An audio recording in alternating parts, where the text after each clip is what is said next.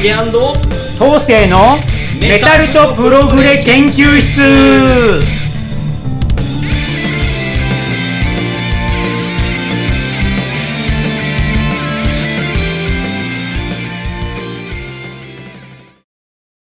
こんにちはジュリアンコンカッセの竹ですはい、メタルとプログレ博士緑川東生です。はい、えー、先週までは、えー、x ジャパンをお第1回目ねやってきましたけれども、もうすでに濃密だった。はい濃かった。濃かったですねこれからまた濃いんだけどね。もういきなりいっちゃいます？なんか濃いんだけど。いっちゃいますか？いっちゃいますか？うんじゃあはいお願いしますね前回まではまあデビュー前のねこう歴史をちょっと紐解いていったんですけどね。えーで X がこうインディーズでどんどん人気出ていってついに、えーファーストアルバムインディーズからのね「バニッシング・ビジョン」っていうのを発売するわけなんですね。これが1988年作なんですよね。えーえーっとそうですね。えーっとこれがまあ発売1週間で当時としては異例の1万枚をもう1年で完売っすよ、1週間で。一週間でうん。1万枚。一週間で1万倍はい、ね。でこれのね逸話僕最近知ったんだけど、え当時やっぱバンド金なかったわけだよ、うん。インディーズから、C、当時って CD 作るので莫大な金がいった、今だと割と卓録できたり、うん。プレスも台湾とかでプレスすれば割と安く済むんだけど当時はね海外プレスなんてないしとりあえずスタジオで行って録音しないことには作れない、うん。だから金が相当かかったんです。とにとにかく1万枚もの CD をプレスするわけです、うん。金ねどうしようってことで、うん YOSHIKI が親に電話するんですよ、うん。泣きつくわけです、うん。母ちゃん1000万貸してくれっつって。おお。母ちゃん最初1000万そんな金ねえわよみたいな断るんだけどなんと翌日1000万振れ振り込んでくれたらしい。金持ち。母ちゃん優しいっすね。ね。で YOSHIKI はとりあえずこのファーストを作ってこれでダメだったらバンド辞めて母ちゃんの言いなりになるわっていう約束もしたらしいですね、そこまでもうもう排水の陣で臨んだと。でその1000万かけてバニッシングビジョンをリリースしたわけなんですよね、えもうイントロあイントロじゃないジャケットがねまたインパクトありますよね。えね。ボンデージ姿の女性が X の字にナイフでかき切られて血が出ちゃってるってね、これよく発禁にならなかったっていうジャケですよね、うん。絶対子供買わせないですねこんなジャケ。ですね。買っちゃダメって言われる。ですね。うん。邪悪ですね。ね。有害ロックっすね。ねまああのサディスティックデザイアのイメージらしいですよ。あー。うん切り刻むなるほどね。で当時はすでにねもうデビュー前なんだけどあのソニーのこうオーディションとかも X 実は受けててメジャーデビューできたらしいんですよ本当は。うん。頼み込めば、でもまだインディーズで何もまだ残してないっていうこれであえてインディーズから出すことにしたっていうのがこのバニッシングビジョンらしいんですよね、ええ。当時のインディーズとしては記録的なセールスですよねでインディーズの CD からのメジャーチャートにランキングインしたっていうのは日本史上初だったってうん。いうことですね、まあ今までの最終的な売り上げは100万枚も超えてるっていう。もう母ちゃんの1000万もあっさり返せたでしょうねこれ。でしょうね。うん。ねすごい売れたんですよね。当時ってインディーズっていう言葉自体あんまり浸透してないですよね、まあそうですね。インディーズが出始めたビジュアルとかがねまだそんな出てない頃でイすから。ンディーズで出すバンド自体そんなにいなかったんですかね。そうそこまで出せないでしょお金もないし、まあ YOSHIKI のねエクスタシーレコード。これ名ばかりでお金がなかったんでお母ちゃんから借りて出したっていうこう逸話がねね。あるぐらいですから。だからまあインディーズでそもそも1万枚プレスできる経済力はと到底ない無理でしょ。ですよね。1万枚よく出そうと思ってねうん。今だと1000枚でもちょっと大変だよね。でそれだけ売れるっていう自信があったんでしょうね。ね絶対売れるみたいな意気込みがあったんでしょうね、そういう点では YOSHIKI のねこう派手なこうプロモーション活動全国区になるまでの破天荒なあれがうん。広告になったんでしょうね,、ねそういう点では頭が良かったのかもしれない。やっぱ外見もっと派手にして目立つためなら何でもするっていうこの姿勢でね、なるほどねでももちろん楽曲の方もね伴ってないといけないんですよ。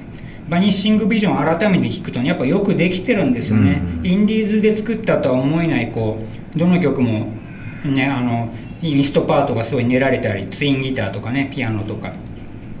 まあイントロがねタイジの作った「ディアルーザーっていう曲でこれもまた今聴くとかっこいいんですよね、うん。こう。ね、そこからつながるのが「バニシング・ラブ」っていう疾走曲で、うんで「ファントム・オブ・ギルト」っていうこのこれも胎児作曲のこうダークなちょっとロックナンバーでね。ええ。で中盤になるともうサディスティック・デザイアが待ってるんですこれ今でも人気曲ですからね、ヒデ作曲の。横須賀サーベルタイバータイガーの曲のリメイクだったらしいですけどね。あもともとそっちでやってたんですね。ええそうですね、うん。後にこうシングルズにねシングルバージョンがこうねまた録音し直されてそっちの方を知ってる人も多いかもしれないですね、ええでまあそうですね。あとは後半も後半の展開が僕たまらないんですよ「アイル・キル・ユー」がとんでもなくこう激しいこうねこうまあこれインディーズ時代のシングルのリメイクなんですけどね。後にこうフランスのシンフォニックブラックメタルバンドアネルアノレクシアン・ネルボサってバンドがカバーしてこう邪悪なブラックメタルになってるんです。それぐらい激しい曲なんですよね、その激しさからのこうあねこうあアライブか。アライブ。アライブっていうこうクラシックをモチーフにしたバラードでねピア美しいピアノから始まって、で YOSHIKI の切ないこう歌声とねあとドラマティックなギターソロ後半そうリズムチェンジがあったりしてねちょっとクラシックをモチーフにしたっていうと後のこう Pain of あ Rose of Pain にもつながる雰囲気もあったりして僕すごく好きなんですよ、うん。この「Alive」っていう曲、うんすごいサビが高音らしいですよね。X の中でも一番高いうん。みたいで。あこれライブ映像最近見たんですけど昔のね88年ぐらいの。えやっぱライブでもね歌うのつらい辛いらしくてちょっとフェイクとかい下げてこう歌ってましたね年、うん。相当大変な曲。でそのアライブの余韻冷めやらぬまま「紅」のねイントロが始まるわけですよ、こうファーストのね収録の「紅」はこう英語バージョンなんですよねバージョンですね。ええ。後にこうブルーブラッドで、ええリメイクされるんですけど日本語で。英語バージョンもなかなかかっこいいですね。いや濃密なこうね後半からにかけて。そして最後 Unfinished のピアノのこうバラードをこう聴かせるねクラシカルな曲で幕を閉じるという。うん。いやこのよくできてるんだこうインディーズの割にこの濃密なね楽曲が揃ってるし、ええもう楽曲という点ではねすごい出来はいいと思う。まあアレンジとかね編曲あと音質の部分ではねこういろいろ文句もあったんでしょう。特にベースがあんま聞こえないっていうね、うん。それがちょっと残念でしたけどでもまあ、ええそうですね。曲の原型としてはすごい、ええいいんじゃないでしょうかね。ええ僕はねやっぱブルーブラッドから入ってお後追いでこれ聞いたんですけどねでも考えてみれば88年にこのねバニッシングビジョン出して翌年にすぐブルーブラッド出すっていうこのうん。すごさ、もともとあったんですかねもうアイディアが。ね2枚分曲がねあったのかもしれないですね、まあ、リメイクそうとしか考えられないでしょとはいえ、ううん。んね、でまあこのねバニッシングビジョンでもう瞬く間にまた人気が出て。でまあメジャーレビューするわけですよね。まあソニーかなまあすでに人気があったんでいろんなレーベルがね契約したかったみたいですけど争奪戦となった末に最終的に CBS ソニーと契約するんですよね、ええ。で他のレーベルはねなんかディレクターがあまりに横柄だったんで嫌気がさしたらしいですね。このやつらとやれるかみたいな、ね、だからソニーに決めて、うん。ええ。まあそうですね。まあ絶対に売れてやつらを見返してやるという反骨心もあったらしいですね。ええ。でもね CBS ソニーもまあ大手中の大手ですからとりあえず X 契約したけどとりあえずインディーズの一バンドだろうみたいな、うん。割とそんなこう上から目線だったらしいんですけどね、そういう中でこう当時のスカウト部長スカウトの育成部門かなそこに所所属してたのが津田さんって人でね。この津田さんって人がマネージャーになったりこう新規プロジェクトチームに配配属された頃でディレクターになるんですよね。ええで X と X の会と会社両方説得するんですよ。X は絶対売れますみたいな感じでね。なんかねどっかで見たんです。この方かどうかわかんないんですけど YOSHIKI に初めて会った時に、うん。なんか見えたっつってまあしたね、はいはいそれ津田さんそうですよね。あの胸に鮮血が見えた。ですよね、な殺気だ何か違うと、うん。この殺気は本物だみたいな、うん。ええそうそうそれ津田さんですね。津田さん自身もミュージシャンだったんで割とこうね当時はやっぱり年も近かったでしょうから20代ぐらいだったのかな、うんメンバーともこうメンバーのこういう芸術的な部分も理解できたんでしょうね。で彼が津田さんがマネージャーになってそこでこう X 専用のプライベートレーベル、えーサイレンソングも設立するわけですね、ええでブルーブラッドいよいよセカンドアルバムのレコーディングに入るわけですよ、ええまあ、ちなみにこう X のねライブ今ではおなじみになってる X ジャンプってあるじゃないですか、はい。AX って、うん。AX ってバッテンで飛ぶやつですね。あれ地震が起きちゃうやつですね、うん、もうそう。苦情が来る、ね、地域住民から地域のね。震度3ぐらい出るって言ってましたね、1万人がジャンプするとやばいらしいですね。そうそう。これ偶然できたらしいですね。88年に7月かな仙台のライブハウスでやったライブでアンコールで X やった時に、えー突然なんかサビの部分でギターのヒデがジャンプし始めたらしいんあですね。そっから始まりえーそう。なんだ、でで観客にもジャンプしようみたいなジェスチャーでこうややり始めたってでそしたらタイジとパタも合わせてジャンプし始めて。なるほど。ええ。でまあでも当時はそういうジャンプする予定なかったんでみんなジャンプするたびに音が外れちゃってうん。演奏はグダグダになっちゃったみたいですね。でもそれできっかけで X のサビでのジャンプが始まって今じゃもう定番中の定番だからねもう X ジャンプはうん。そうですね。そんなこんなで、まあまあ、ライブ活動もやりつつね、えー89年にこう名作となる、えーアルバム、えーえーブルーブラッド」が発売されるんですよね、えーえーっとブルーブラッドでメジャーデビューするんですね、えーオリコンでは初登場6位を記録したみたいですね。すごい、えーまあそうですね。当時はね、えー10万枚ですら大ヒットって言われたんだけど1年間だけで60万枚売れたっていうね。ん、すごい。そうですよね。すごい。1年で60万枚売れた。ブルーブラッド。ええまあそうです。僕もこのアルバムから X を知ったきっかけになったんで、89年当時僕高校生でしたからね。当時のクラスメートだった小川義雄君って人が「これすごいから聞いてみろよ」みたいなことになって。うん当時僕はねボーイとか TM ネットワークとかそんなのまあそんなのじゃあれですけどそういう好きなバンドばっか聞いてて、うんうんうん。X って言った瞬間うわ激しい。けどなんかメロディーが綺麗みたいな。でなんかハマったんですよ。こう激しさこうドラムが激しかったりね。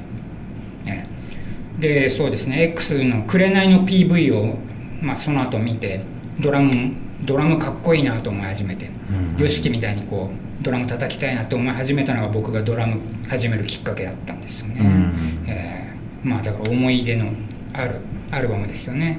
後のビジュアル系バンドにも影響を与えたしね。ですね。ヨーロッパのメタルバンドからもリスペクトされてるみたいですよ。ねやっぱツインギターの美しさとかねこうヒデとパタの。でやっぱ YOSHIKI のツーバスのドラムがすごい新鮮だったわけですよ。でイントロがね「ワールドアンセム」っていう曲でフランク・マリの「マホガニー・ラッシュ」って、えー洋楽のカバーなんですね、当時カバーだって知らなくてなんかメロディアスなうん。ギターがいいなと思って「でででででででであれがねうんうん今はやっぱすごいマッチしてますよねなんか YOSHIKI に言わせるといいイントロ曲が思いつかなかったらしいんですよ。そうですね。なんかアイデアはあったみたいなんですけどね、でそのマホガニラッシュ、まあ、フランク・マリノのこの、ね、ワールドアンセムの曲が頭に浮かんじゃってしょうがねえからこれ使っこれカバーしたいってことでうんうん。決意したらしいですね、まあそうですよね。でそれに続くのが「ブルーブラッド」っていう、まあ、タイトル曲になってる曲、この激しさとねサビでの美しさとツインギターの美しさは衝撃的でしたね、えーでウィークエンドですね。その次がこのミドルテンポながら。まあこれ自殺を歌った曲なんですけどこう手首を流れる血よとかね、まあでもメロディー自体はすごいキャッチーでね。うん。一発で気に入りましたねウィークエンドも、えーまあ、あとは「イージーファイトランブリング」でこれタイジが作ったシャッフル曲で。うんうんでそして5曲目が X ですね、えー AX の、まあ、激しいこの今じゃ定番のナンバー。その後に来るのがエンドレスレインなんですね。このバラード。美しいピアノから始まるね。このエンドレスレインってあの津田さんが頼んだらしいですよ。とりあえず、うん X 曲はいいんだけどもっと一般受けするメジャーキーのバラードを作ってほしいみたいな、うんで YOSHIKI が悩んだ末「津田さんできましたよ」っつってエンドレスレインのサビを聴かせた時に津田さんは「それだ!」っつってうん。なんかこれで X が一般にも受ける必ず売れるっていうことをうん。確信したらしいですよ、エンドレスレインでね、ええ。このレコーディングにもねブルーブラッドも相当苦労したみたいですよね。こうみんな毎日徹夜作業みたいで、ええ。でもやっぱ胎児がうまかったんで一ベース取りが一番早く終わったって津田さんが言ってましたね、胎児うめえなーみたいなで大変だったのはトシみたいですね。ボーカルのテイクの取り直しとか。YOSHIKI がやっぱこだわりが強いんで、うん。何度も何度も。YOSHIKI はドラム自体は割と数日間かけてパパッと取ったらしいんですよね。今もとねこれだけならレコーディング期間結構短かった短かったっていうのかな。まあでも、えよくこう仕上げたなって気はしますよね、まあ、津田さんっていうマネージャーがいたからかもしれないですね、で後半にはね「紅」っていう X の代表するようなナンバー。まだこれがいいんですね。あのアルペジオから始まってこう、えーバニシングビジョンのこうリメイク曲ですね。日本語バージョン。うん。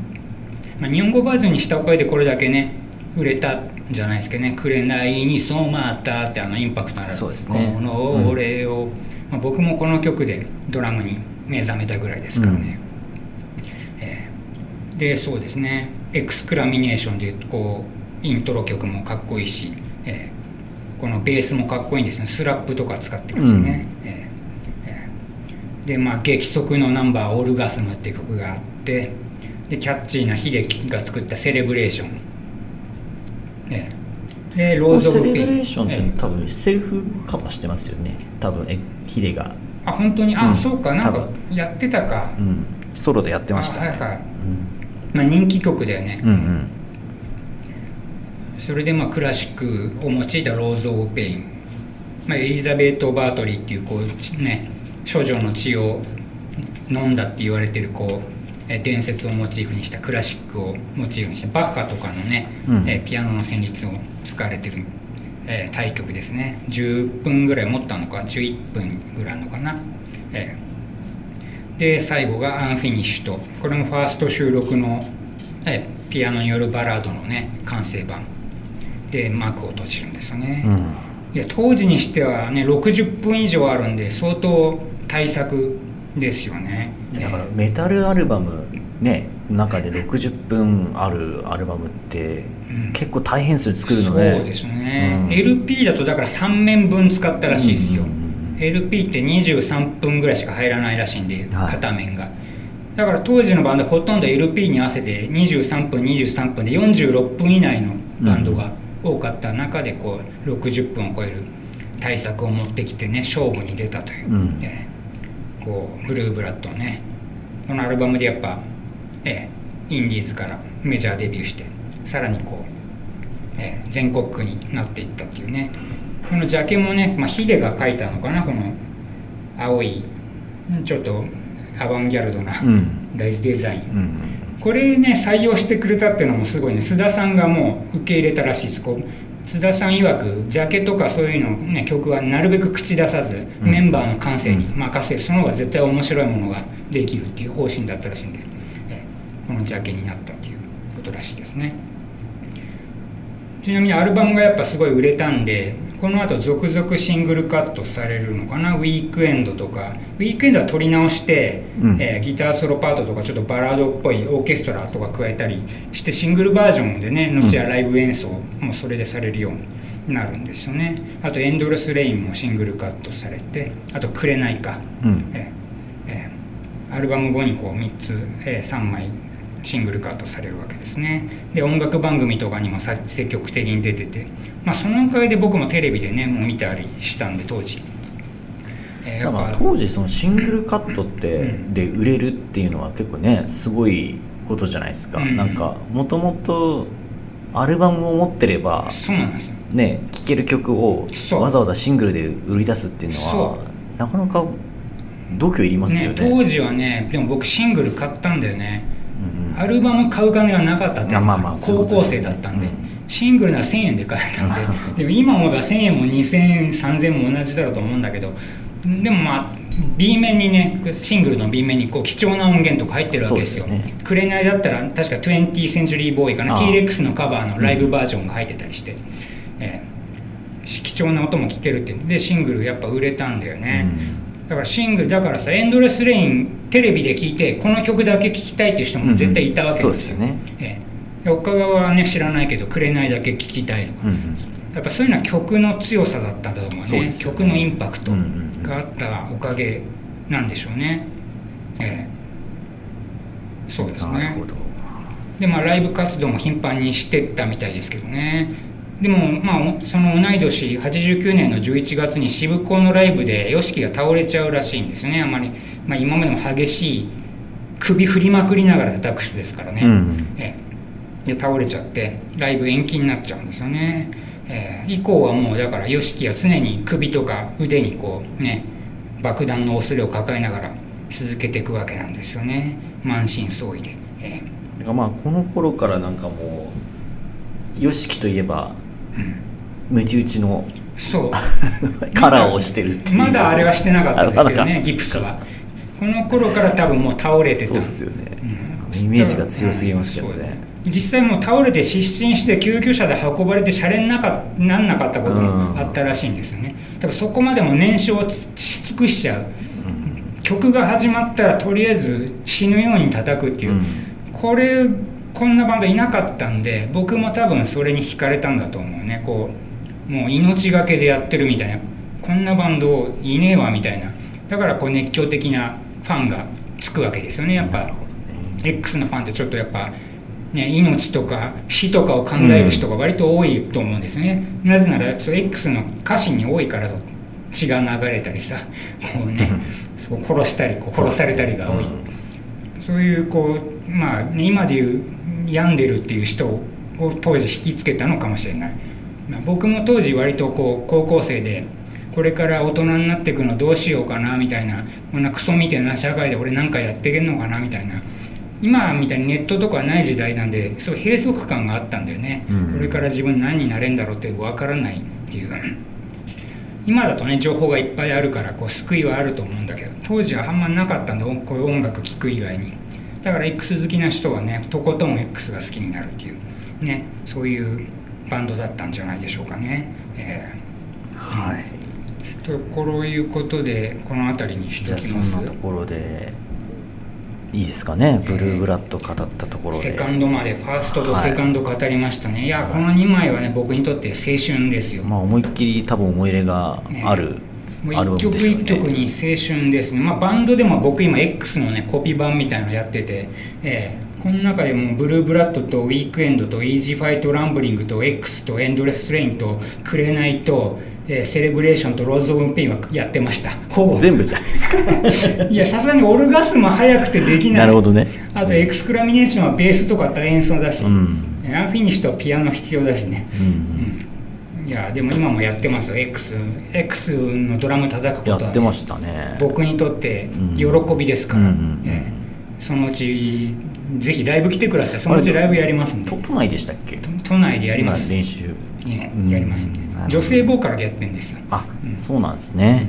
うん。まあ女性ぐらいじゃないと多分歌いこなせないですよね僕ちょっとでキーが出る気がしないので。いやでも君なら出るんじゃないですか？うん、意まあ、あのね1曲2曲ぐらいはね多分歌えれると思うんですけど、はいはい。それ持続できるかっていうとちょっとね自信がないんですよね。確かに。トシはそういう意味では特殊ですよね。あのつんざくような声はどっから出るんだっていう。ねあのもう多分地声が高いですよね彼はね。そうか、ん。喋ってる声ですでに、うん結構高いかなと思いやっぱます、生まれつきそういうものがあったんで、才能ですなですね、じゃあまあこんなところでじゃあ次週はさらに、えーね。まあ、バンドとして、まあ、大きな事件もあったりとか、えーメジャー路線をそういったところから中いきましょうかね、はいありがとうございました。We We are are X X ありがとうまたよろしくお願いします。はいじゃあ今回はここまでです。竹と後世のメタプロ研究室でしたまた次回もお楽しみに。バイバイ。バイバイ